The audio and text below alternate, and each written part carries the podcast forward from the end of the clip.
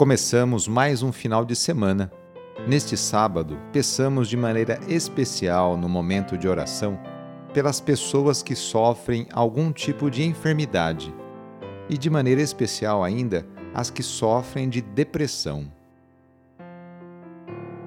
Iniciemos esta oração invocando a Santíssima Trindade. Em nome do Pai, do Filho e do Espírito Santo. Amém. Neste sábado, dia 23 de outubro, o trecho do Evangelho é escrito por Lucas, capítulo 13, versículos de 1 a 9.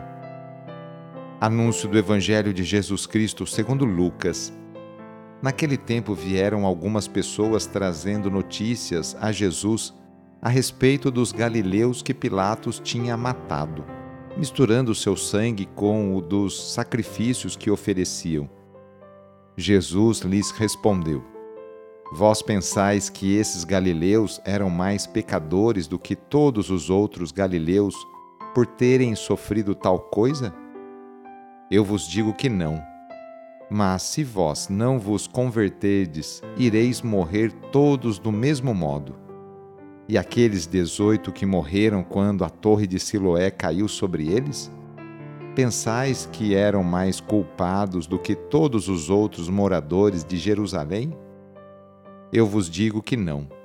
Mas se não vos converterdes, ireis morrer todos do mesmo modo.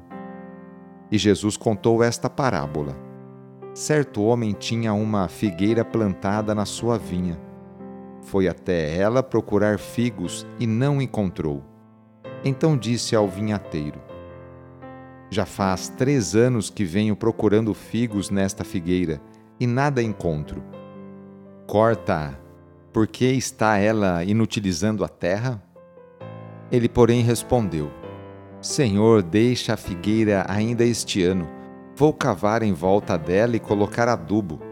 Pode ser que ela venha a dar fruto.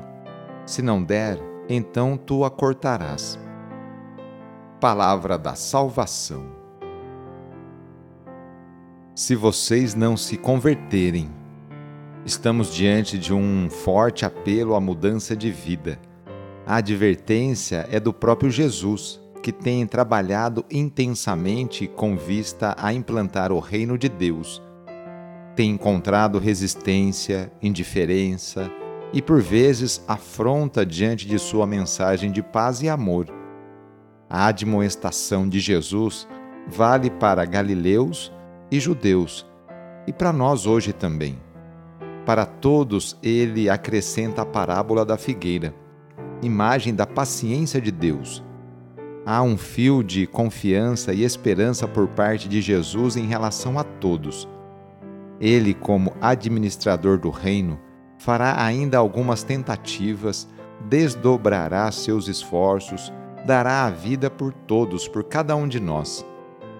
Terão chance de salvar-se, mas precisamos adotar a proposta do reino de Deus: justiça, liberdade e vida para todos nossa comunidade dá os frutos que Deus espera? No sábado, a igreja incentiva a rezar de maneira especial e particular por Maria, Mãe de Deus e nossa. Rezemos especialmente também pelas mulheres, aquelas que se levantam cedo para seus afazeres domésticos e também por aquelas que trabalham fora. Muitas delas são o sustento, o esteio para sua família. Lembremos de todas as mulheres grávidas que passam por esta experiência bonita. Rezemos por aquelas que querem engravidar e ser mãe, e também pelas mulheres e famílias que estão esperando a adoção de uma criança. Enfim, pedimos a intercessão da Mãe de Jesus nesta oração para todas as mulheres. E rezemos juntos o Magnificat, junto com Maria. A minha alma engrandece o Senhor e se alegrou meu espírito em Deus meu Salvador, pois ele viu a pequenez de sua serva. Desde agora gerações hão de chamar-me de bendita. O poderoso fez em mim maravilhas e santo é o seu nome. Seu amor de geração em geração chega a todos que o respeitam.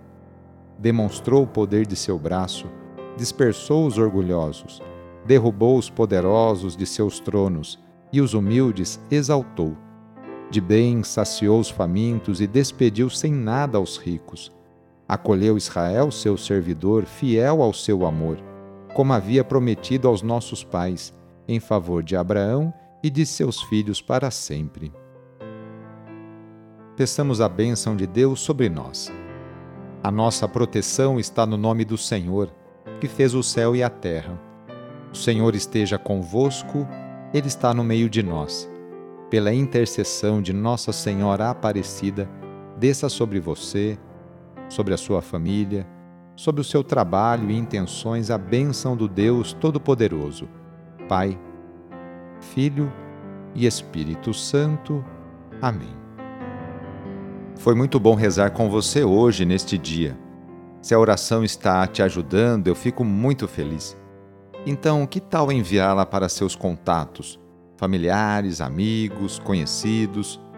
E também aproveite este final de semana, hoje, sábado e amanhã, domingo, para participar da missa aí na sua paróquia, na igreja que você participa.